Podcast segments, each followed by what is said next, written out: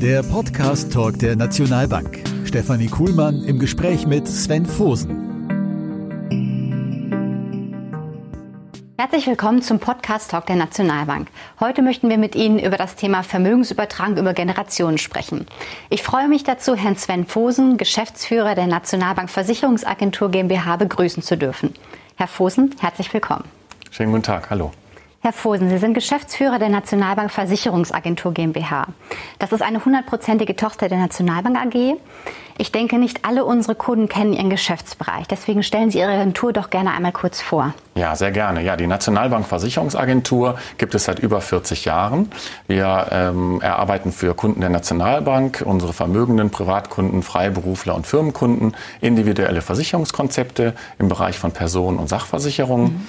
Ähm, unsere Spezialisten haben dafür äh, Zugriff auf über 100 zum Teil hochspezialisierte Versicherungsgesellschaften und suchen dann neutral und objektiv die besten Versicherungsangebote heraus. Unser heutiges Thema lautet ja Vermögensübertragung über Generationen. Was dürfen wir uns darunter konkret vorstellen und welche Möglichkeiten gibt es grundsätzlich diesbezüglich in Ihrem Bereich? Alle Menschen, die Vermögen in ihrem Leben aufgebaut haben, möchten dieses logischerweise erhalten und mhm. in der Familie weitergeben. Und deswegen beschäftigen sich viele Menschen mit dem Thema Erben und Schenken. Und gerade bei größeren Vermögen spielen auch erbschaftssteuerliche und einkommenssteuerliche Aspekte eine Rolle. Und hier bieten sich Versicherungslösungen besonders an. Gegenüber der reinen Kapitalanlage gibt es dort diverse Pluspunkte. Mhm. Welche Vorteile sind das konkret gegenüber einer klassischen Kapitalanlage?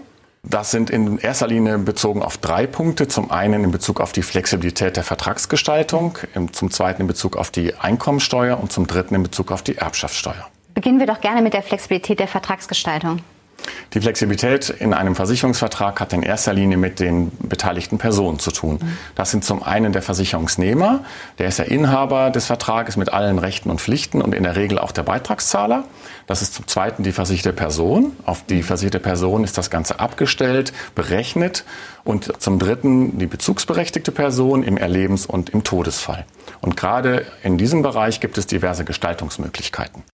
Hier möchte ich Ihnen ein Beispiel nennen. Wenn jemand seine Lebensgefährtin absichern möchte, auf der einen Seite, auf der anderen Seite aber auch noch etwas für seine eigene Altersvorsorge ansparen möchte, kann man den Vertrag so gestalten, dass sollte der Versorger im Laufe der Vertragslaufzeit versterben, erhält die Hinterbliebene sofortigen Zugriff ohne Testament, ohne eine Erbfolge mhm. zu beachten, Zugriff auf das, auf die Todesverleistung, äh, das Ganze dann entsprechend einkommensteuerfrei, allerdings nicht erbschaftssteuerfrei. So kann man zum Beispiel auch Patenkinder oder Stiefkinder, Stichwort Patchwork-Familien, mhm. bedenken oder eben auch eine Stiftung.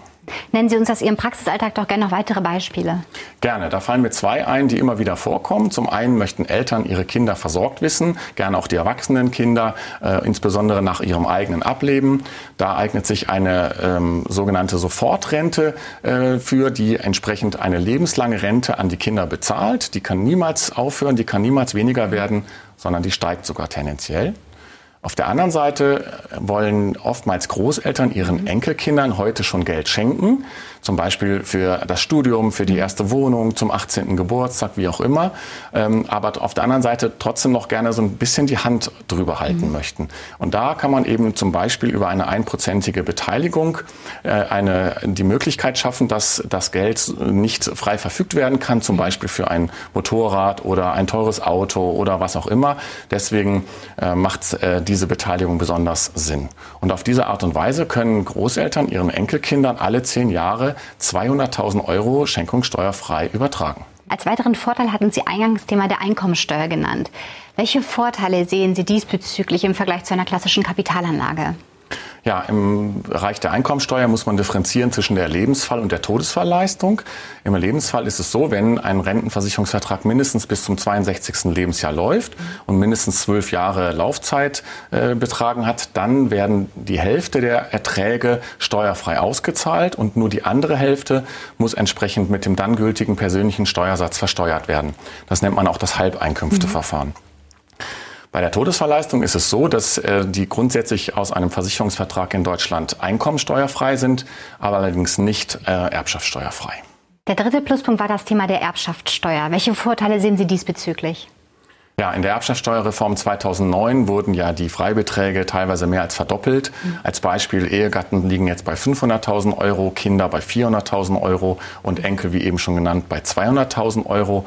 Allerdings sind in vielen Vermögen natürlich auch Immobilien enthalten und aufgrund der äh, starken Immobilienwertentwicklung in den letzten Jahren sind die Freibeträge in, zu einem Großteil schon aufgezehrt. Und dementsprechend ist es besonders wichtig, sich eben über Versicherungslösungen auch eine Möglichkeit zu schaffen, dort Einkommenssteuern und Erbschaftssteuern entsprechend zu reduzieren oder bestenfalls zu vermeiden. Bezüglich der Optimierungsmöglichkeiten der Erbschaftssteuer, geben Sie uns doch da gerne mal ein paar Beispiele. Ja, sehr gerne. Also es ist so, dass natürlich vermögende Eltern auch entsprechend ihr Vermögen möglichst steuerfrei an die ihre Kinder weitergeben mhm. möchten. Und in dem Zusammenhang gibt, kann man eben einen Versicherungsvertrag zum Beispiel bis zu 400.000 Euro äh, so gestalten, dass ähm, wenn die Kinder namentlich benannt werden und die Eltern entsprechend äh, eine komplette steuerfreie Auszahlung sowohl des Beitrages als auch der Vermögenszuwächse erfolgen kann.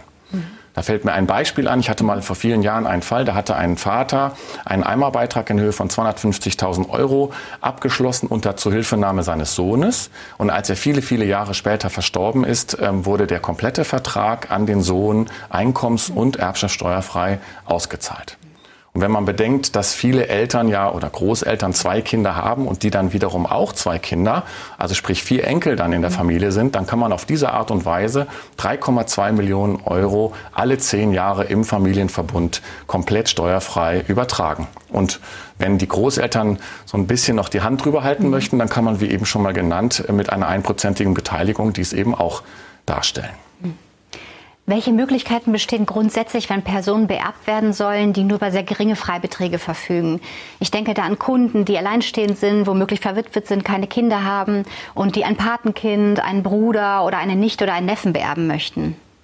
Ja, da ist tatsächlich so, dass die Möglichkeiten einer Erbschaftssteuer zu reduzieren auch im Versicherungsbereich möglich sind. Mhm. Gerade weil der, die genannten Personen von Ihnen mit 20.000 Euro Freibeträge ja natürlich relativ gering sind. Mhm. Auch hier eignet sich die eben schon mal genannte lebenslange Sofortrente. Damit kann ich auf der einen Seite eben die Hinterbliebenen versorgen mit einer monatlichen Rente. Auf der anderen Seite, wenn ich entsprechend dann den Betrag verschenke oder auch vererbe, dann muss nicht der Eimerbeitrag ähm, entsprechend angesetzt und versteuert werden, sondern ähm, nur der sogenannte Kapitalwert. Und der Kapitalwert unterliegt eben einem, einer anderen Bemessungsgrundlage und die führt häufig dazu einer Verbesserung von über 50 Prozent gegenüber einem Wertpapierkonto oder auch einem Tagesgeld.